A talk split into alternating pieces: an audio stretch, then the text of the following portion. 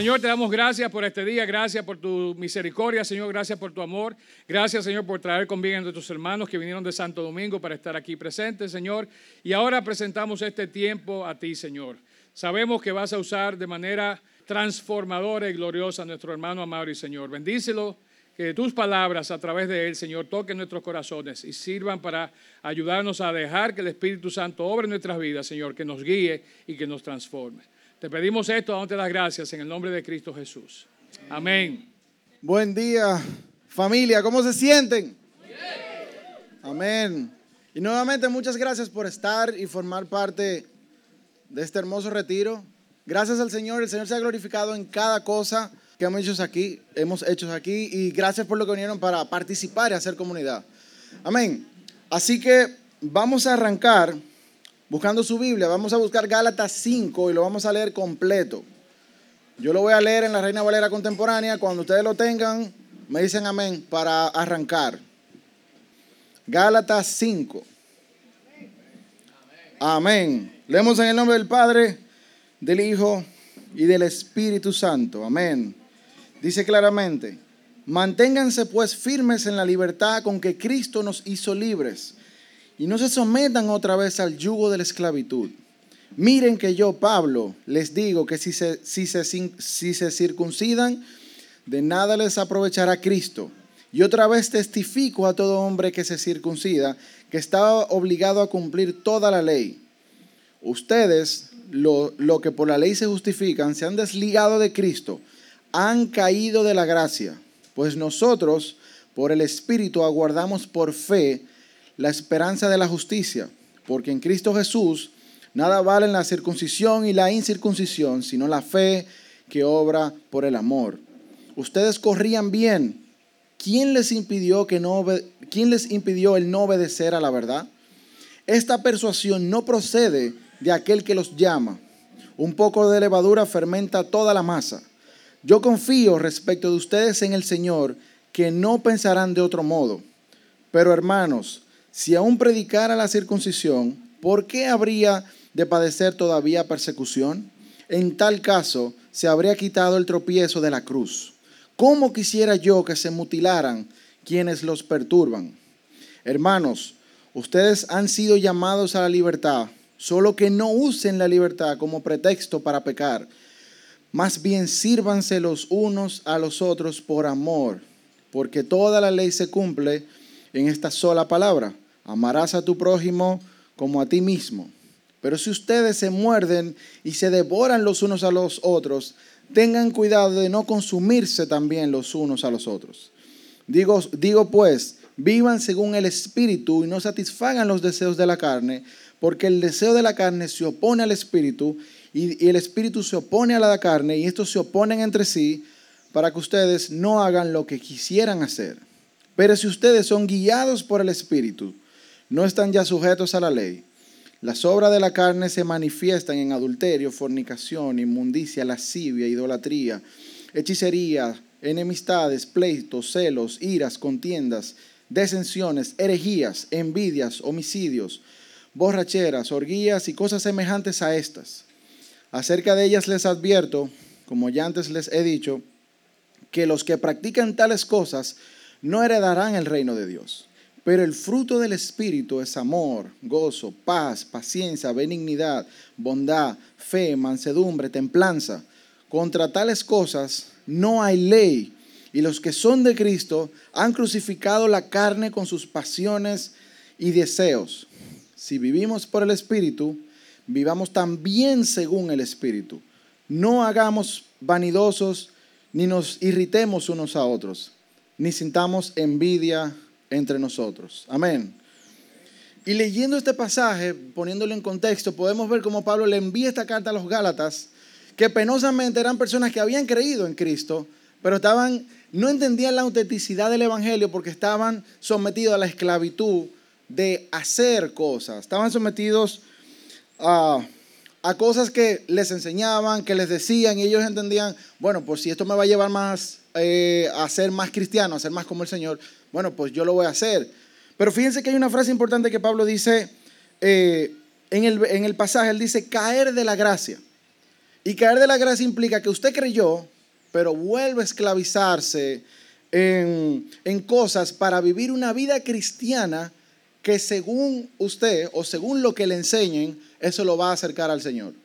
Y le pongo esto en contexto porque debemos entender que es muy importante que nosotros ya en Cristo somos libres de cada cosa, de cualquier atadura de cualquier cosa que pueda querer acercarnos al Señor, porque el acercamiento del Señor es inmerecido y Él lo hace porque Él nos ama. Y debemos entender eso. Y poniéndole ese contexto, quiero que nos enfoquemos eh, en una parte muy importante del pasaje.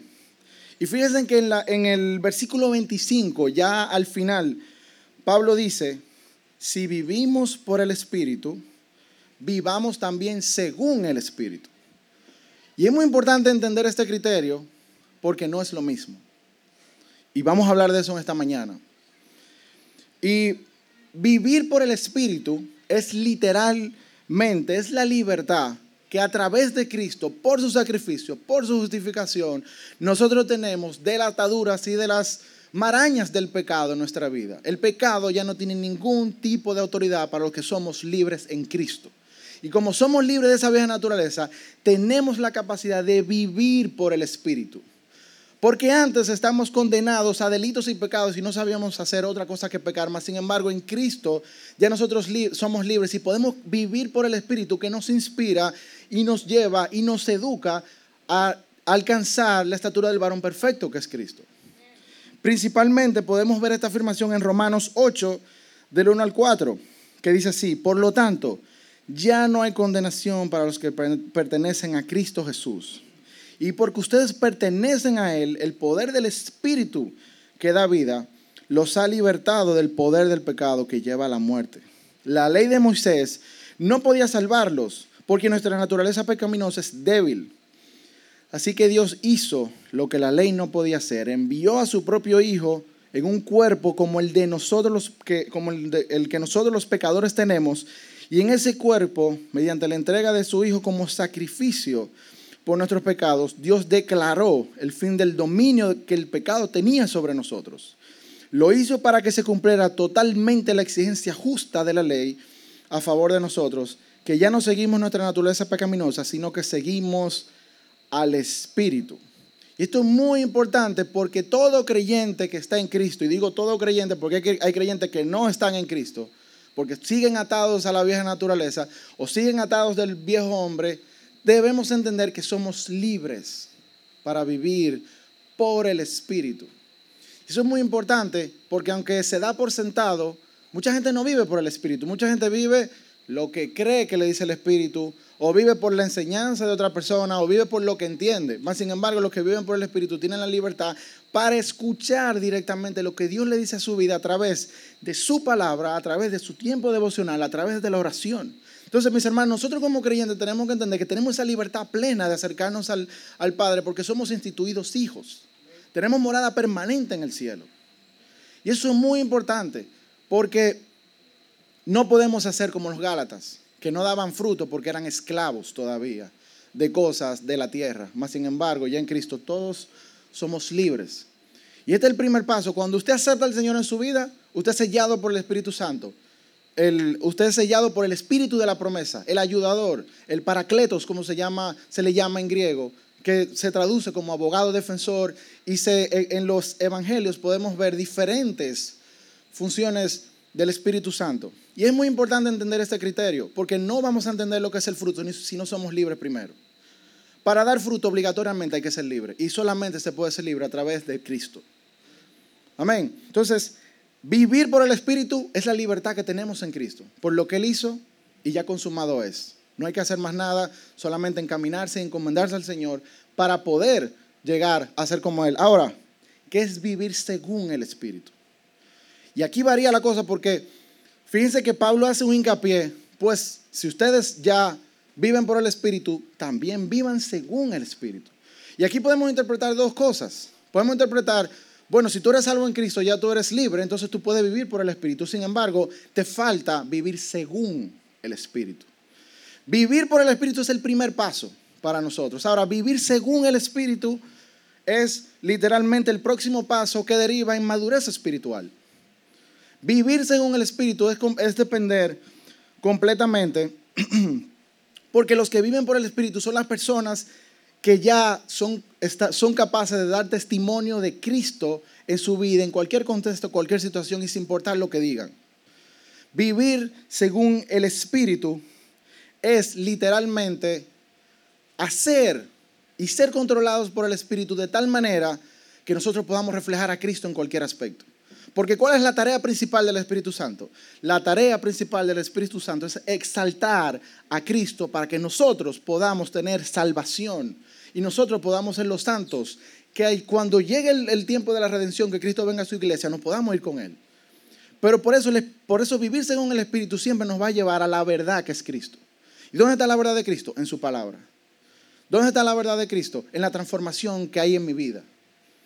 Y vamos a hablar un poquito eh, más al respecto, porque vivir según el Espíritu es estar en esta transformación constante que nos va a llevar a ser como Jesús.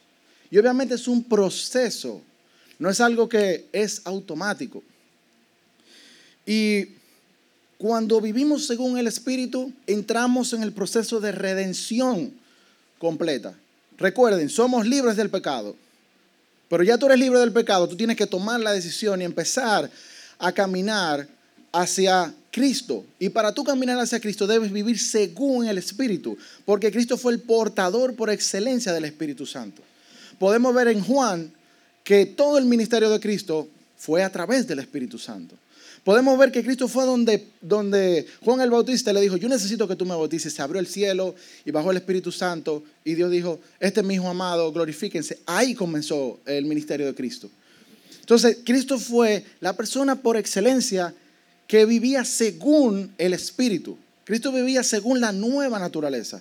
De hecho, hay evidencia bíblica de que el ministerio de todos los apóstoles comenzó después de Pentecostés, después que ellos recibieron al Espíritu Santo. ¿Por qué? Porque mientras ellos tenían a Cristo en vida, ellos estaban siguiendo las enseñanzas del Maestro. Ahora, era necesario que Cristo subiera, porque Él tenía su trono al lado del Padre y tenía que cumplirse todo lo que decía la palabra. Entonces, ¿qué dijo Cristo? Es mejor que yo me vaya para que venga el ayudador, para que venga el paracletos y ustedes puedan no solamente ser como yo, sino que puedan dar fruto en abundancia.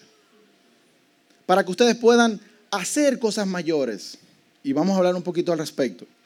Entonces, cuando nosotros caminamos según el Espíritu, tu mente es transformada, tu corazón es transformada. Y ya tú no eres lo que tú crees que eres. Tú empiezas a verte como un hijo de Dios, como realmente Dios te ve. Tú empiezas a pensar con la mente de Cristo como realmente Dios quiere que nosotros pensemos. Y somos completamente eh, santificados. Y la santificación es un proceso que puede tomar toda una vida, porque no es algo de la noche a la mañana. Ahora es muy importante entender algo. Caminar según el Espíritu no es algo para pocos, es para todos. Porque Dios nos escogió como su pueblo elegido y nación santa, porque somos la iglesia de Cristo. Entonces todos podemos caminar según el Espíritu. Eso de que hay un grupito, no, todos, porque Dios nos amó tanto y Dios nos ama tanto que nos ha, nos ha escogido a todos para que demos fruto. Entonces, es muy importante entender el privilegio que nosotros tenemos, porque hemos sido amados de tal forma que somos escogidos para ser como el Hijo del Altísimo. Somos amados de tal forma que Dios quiere que seamos santos como la altura del varón perfecto que es su Hijo. Somos tan amados que Dios nos escoge para que nosotros hagamos cosas como hizo Cristo. Somos tan amados que Dios quiere que tengamos morada permanente en el cielo y por eso nos da el Espíritu Santo para que todo aquel que sea la morada del Espíritu pueda tener salvación y no salvación necesariamente por fe, sino que pueda perseverar en su salvación. Porque usted puede ser salvo por fe, hermano, pero si usted no da fruto del Espíritu, hay que ver, por su fruto lo conoceréis, dijo Cristo. Entonces, la única forma de perseverar en la salvación es a través del Espíritu Santo. Y Cristo nos y el Señor nos ama tanto que Él nos los ha dado. Y es muy importante ver este, eh, este contraste. En el Antiguo Testamento, podríamos ver que el Espíritu Santo era dado a personas con un ministerio específico o con una función específica que el Padre quería que se hiciera. El Espíritu Santo fue dado a los jueces, el Espíritu Santo eh, se le dio a los constructores del tabernáculo, como podemos ver en Éxodo 31, eh, se lo dio a los constructores del templo, eh, como podemos ver en Primera de Reyes 7, que construyeron el templo de Salomón. Y podemos ver claramente que el Espíritu Santo solamente le daba un don a una persona para hacer algo específico y luego se iba. El Espíritu Santo no moraba permanentemente en nadie. Porque bajo la teocracia, y hago un paréntesis, la teocracia es el gobierno instaurado por los hombres o reyes o príncipes que eran siervos de Dios y tenían poder político. Entonces, bajo la teocracia del Antiguo Testamento, que ustedes se acuerdan que gobernaban los sacerdotes o gobernaban los reyes ungidos, que eran servidores de Dios, el Espíritu Santo venía, ven sobre fulano, hay que hacer esto, pa, me voy. El Espíritu Santo vino sobre Sansón, pero cuando se rompió el velo, se fue. Podemos ver incluso que el Espíritu Santo venía sobre personas eh, no muy buenas. Tenemos el ejemplo de Balaam, el vidente, en números 4. Eh, que los moabitas querían utilizarlo eh, para, ganar, para ganar en contra de los israelitas. Y dice claramente la palabra que el Espíritu de Dios vino sobre él. Entonces, el Espíritu de Dios estaba condicionado a la voluntad del Padre y solamente, solamente era para dones espirituales, para la edificación del pueblo de Dios de lo que Dios quería que se hiciera con su pueblo. Y debemos entender que pasó lo mismo con Saúl. En 1 Samuel 6, Saúl fue el ungido y después se le fue el espíritu. Y precisamente por eso el rey David ora en el Salmo 51 para que no sea desechado por el espíritu. Porque aunque Saúl tenía el corazón, un corazón de acuerdo a un corazón de acuerdo al Señor, él sabía que el espíritu podía, podía desecharlo. ¿Por qué? Porque el espíritu se manejaba con fines específicos y puntuales. ¿Por qué? Porque antes no había iglesia. En Cristo nosotros tenemos el privilegio único e inigualable de que nosotros somos instruidos como la iglesia de Cristo. Como la iglesia de Cristo, el Espíritu no viene y va. Nosotros somos la morada permanente del Espíritu Santo. Nosotros somos el templo del Espíritu Santo. Y por eso precisamente Pablo dice, tenemos que entregar nuestro cuerpo como sacrificio vivo porque tenemos un privilegio, mis hermanos, único. El que era escogido en el Antiguo Testamento podía decir que su vida estaba paga. Porque inclusive tener al Espíritu no respondía a un corazón, eh, vamos a decirlo así, un corazón limpio. Respondía a la soberanía del Señor para hacer lo que había que hacer. Sin embargo, nosotros somos la morada permanente del Espíritu Santo a pesar de que nosotros no merecemos nada. Solamente eh, a través de Cristo nosotros podemos ser instituidos como hijos y solamente a través de Cristo podemos recibir al Espíritu Santo. Pero aún así nosotros ni siquiera merecemos a Cristo. Porque Cristo fue el santo. Nosotros merecemos cualquier cosa menos a Cristo. Y fíjense que, como dice Juan 3:16, de tal manera amó Dios al mundo que envió a su Hijo unigénito, para que todo que en aquel crea no se pierda. Entonces, es muy importante entender que nosotros somos privilegiados. Nosotros somos una muestra de que la gracia de Dios no solamente es real, sino que es visible en la vida y la transformación de cada uno de nosotros. Porque si somos la morada permanente del Espíritu Santo, a pesar de que nosotros no merecemos nada, no solamente significa que Dios nos amó primero, sino que Dios nos ama más que cualquier cosa, que a cualquier cosa en su creación. Significa que Dios tiene misericordia de su creación y tiene planes grandes eh, para nosotros. Y de hecho, como somos privilegiados por ser la morada permanente eh, del Espíritu Santo, eh, nosotros somos guiados a vivir según el Espíritu. ¿Para qué? Para dar frutos del Espíritu. Como dice Pablo, Pablo, perdón, en Gálatas 5, en el versículo 22 al 24, pero el fruto del Espíritu es amor, gozo, paz, paciencia, benignidad, bondad, fe, mansedumbre, templanza. Contra tales cosas no hay ley. Y los que son de Cristo han crucificado la carne con sus pasiones y deseos. El fruto del Espíritu es un acto unilateral de Dios hacia nosotros, inmerecido de la manifestación de la gracia de Dios en nuestra vida para nosotros ser como Cristo. Fíjense, es un acto unilateral. Solamente Dios puede decir, yo te amo a ti, yo quiero que tú seas mi hijo a través de Cristo. Da fruto. Sé guiado por el Espíritu para que dé fruto, para que te parezcas a Cristo, que es la encarnación de toda la palabra y la encarnación del reino de Dios aquí en la tierra. Entonces, fíjense si el amor de Dios es tan grande por nosotros que Él quiere que nosotros seamos como su hijo. Y precisamente por eso somos instaurados como hijos adoptivos. ¿Por qué? Porque como hijos adoptivos somos coherederos del reino con Cristo. ¿Pero por qué? Porque vamos a ser como Él. Y por eso precisamente dice Pablo que no hay ley contra estas cosas. ¿Por qué? Porque si en Cristo toda la ley y los profetas ya es cumplida, si nosotros damos fruto, cumplimos la ley porque nos estamos pareciendo a Cristo. Entonces, fíjense la importancia de ser, eh, de caminar según el Espíritu. Y debemos entender que caminar según el Espíritu no es sencillo. Y por eso está el primer paso, vivir por el Espíritu para luego caminar según el Espíritu. Debemos ser libres primero en Cristo para luego poder escuchar la voz de Dios, poder escuchar la conciencia, poder escuchar al Espíritu Santo en nuestra vida para poder caminar hacia donde Él quiere que vayamos, para representar a Cristo en cualquier aspecto, en cualquier contexto, en cualquier situación, poder ser los representantes reales del reino del cielo aquí en la tierra. Porque somos los embajadores de Cristo. Y todo apunta a Cristo y siempre va a apuntar a Cristo. Por eso nosotros debemos crecer a esa estatura del varón perfecto, que es Él. Por eso caminar según el Espíritu siempre va a apuntar a, hacia Cristo y hacia, su verdad, porque Él es la verdad. Ahora, fíjense algo importante. Pablo en el versículo 5 de Gálatas dice, eh, la fe que obra por el amor. Y a mí me llamó la atención, mucho la atención en esa parte, porque literalmente la fe que obra por el amor. ¿Cuál es el amor? La gracia inmerecida de Dios para nosotros. Por eso Dios nos amó primero para que el, que tenga fe pueda ser salvo. Entonces el que da fruto, literalmente, vive por la gracia del Señor. Y no solo la vive, la tiene, da frutos de gracia y esa gracia se la muestra a los demás para que los demás puedan ser, puedan ser transformados a través de la predicación del Evangelio por el Espíritu Santo para la salvación de todas las almas del mundo. Y eso es lo importante. Los frutos del Espíritu es para ser como Cristo. Los frutos del Espíritu no es para vivir una vida eh, cristiana equilibrada como mucha gente piensa. Los frutos del Espíritu no son cosas necesariamente físicas. Los frutos del Espíritu es tener una espiritualidad, una conexión directa con el Padre a través de Cristo, obviamente para ser como Él. Y por eso precisamente dice Juan 14, 12, les digo la verdad, todo el que cree en mí hará las mismas obras que yo he hecho y aún mayores. ¿A qué se refiere eso? A la transformación de las personas por la predicación del Evangelio, que nosotros como iglesia debemos hacer, porque estamos llamados a alcanzar a todas las personas del mundo.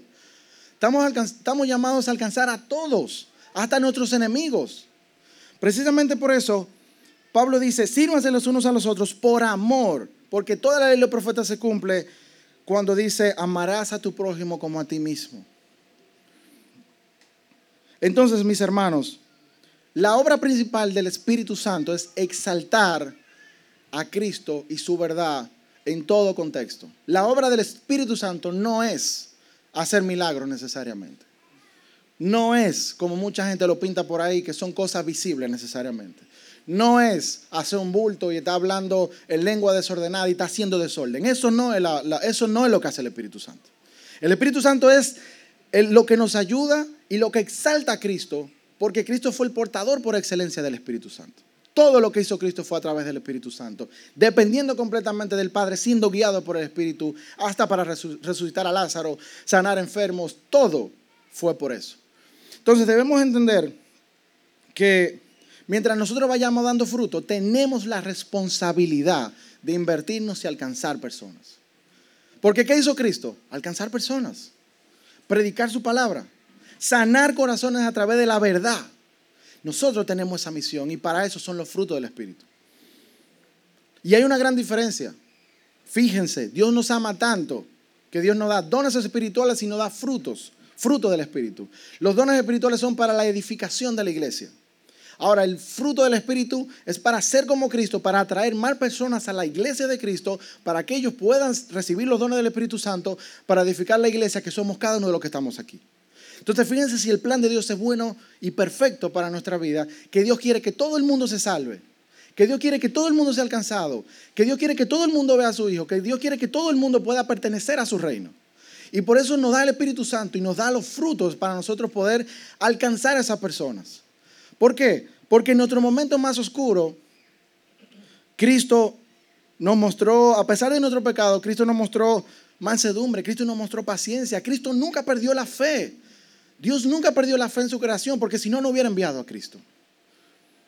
¿Por qué? Porque Dios quiere redimir a su creación y por eso envió a Cristo. Entonces nunca perdió la fe en nosotros.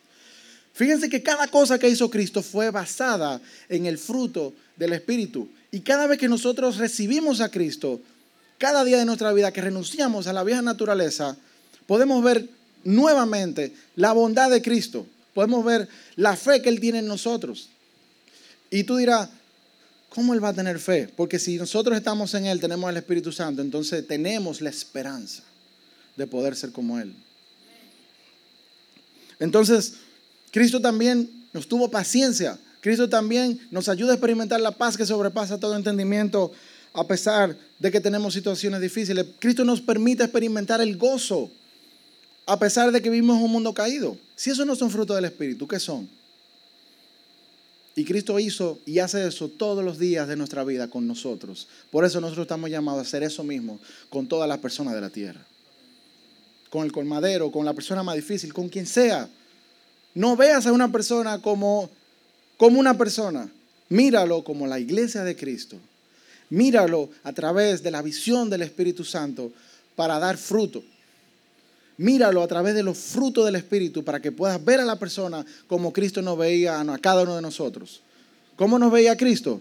Como un hijo perdido del Padre que necesita ser redimido para tener morada permanente en el cielo. Y eso es lo importante. Ahora, ¿cómo tú vas a hacer eso? ¿Cómo tú vas a hacer eso? Y esa es la pregunta difícil. Es sencillo, pero es complicado. Todos los días de tu vida, carga tu cruz y sigue a Cristo. Todos los días de tu vida, carga tu cruz y sigue a Cristo. No hay otra vuelta. No hay un camino corto, no hay un camino fácil. No es que tú vas a ser, que vayas al desierto, que vas a volver todos los días de tu vida, renuncia al viejo hombre, camina hacia Cristo y encomiéndate a Él en oración, en lectura, reflexión de la palabra para que el Espíritu Santo ministre, transforme tu mente, transforme tu corazón y tú vas a poder ver cómo tú empiezas a dar fruto. Pero tiene que ser todos los días de tu vida. Tienes que tomar una decisión radical. Para vivir según el Espíritu, debemos ser radicales con nosotros mismos. No debemos depender solamente en un acto de una vez, debe ser diario.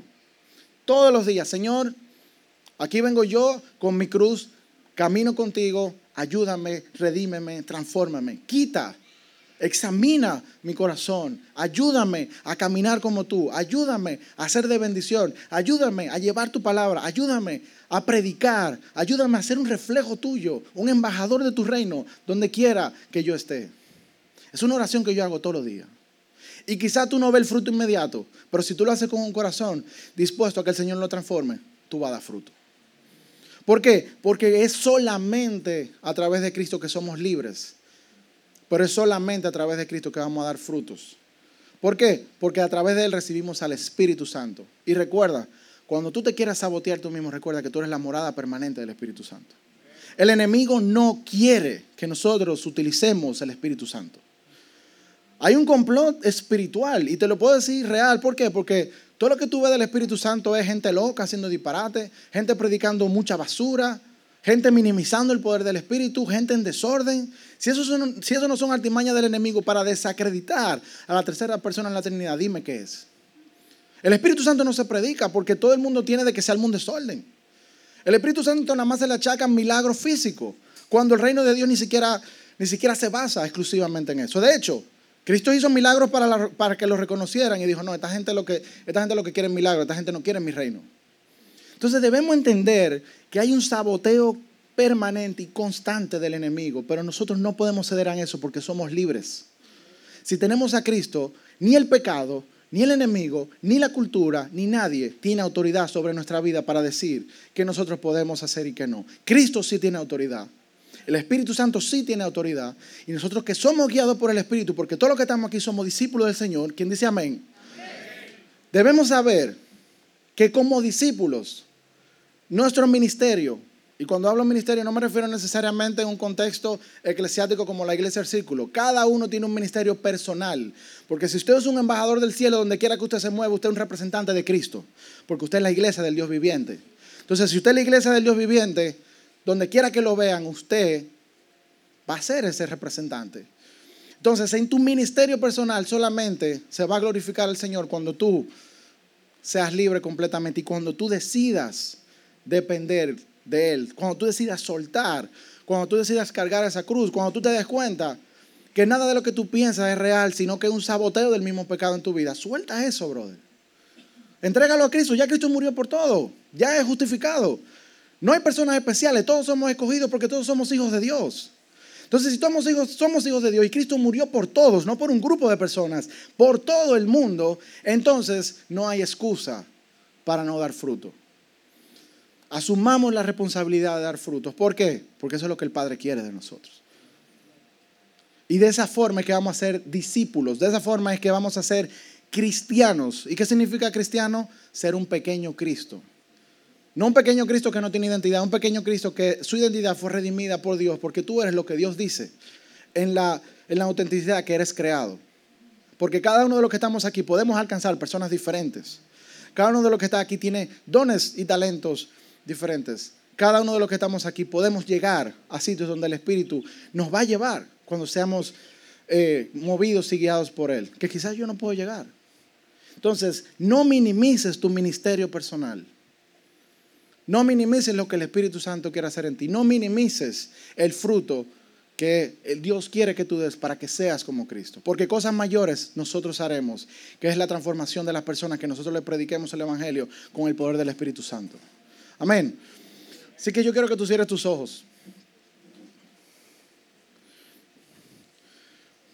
Y yo quiero que oremos. Porque señores, esto que yo le estoy diciendo es real. El enemigo no quiere, no quiere, no le interesa y va a hacer todo lo posible para que ninguno de nosotros dé fruto del Espíritu, para que ninguno de nosotros escuche al Espíritu, para que ninguno de nosotros sea libre en Cristo. Y yo te invito esta mañana a que tú ores y le digas, Señor, yo soy libre en ti. Yo soy libre en ti porque lo dice tu palabra. Yo soy libre en ti porque yo lo sé. Yo hice confesión de fe. Yo soy libre en ti, Señor, porque yo soy tu hijo. Yo quiero ser guiado por tu espíritu. Yo quiero dar ese próximo paso en mi madurez espiritual y dar fruto para ser como Cristo. Este es tu tiempo con Dios.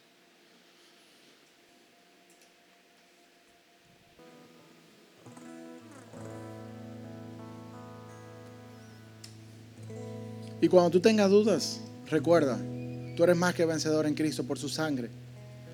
Somos lavados de nuestros pecados por su sangre. Nadie puede acusarte. Ni siquiera el Padre lo hace. Que nadie te acuse. Que nadie te señale. Somos hijos instaurados. Somos portadores del Espíritu Santo. Tenemos poder sobre el pecado. Por eso podemos ser como Cristo. Yo te invito a que medites en esto toda la semana, que tú medites esto en tu vida y que tú lo pongas en práctica. Entrega todo al Señor, suelta todo al Señor y tú verás cómo Él empieza a transformar, cómo empieza, empieza a cambiar.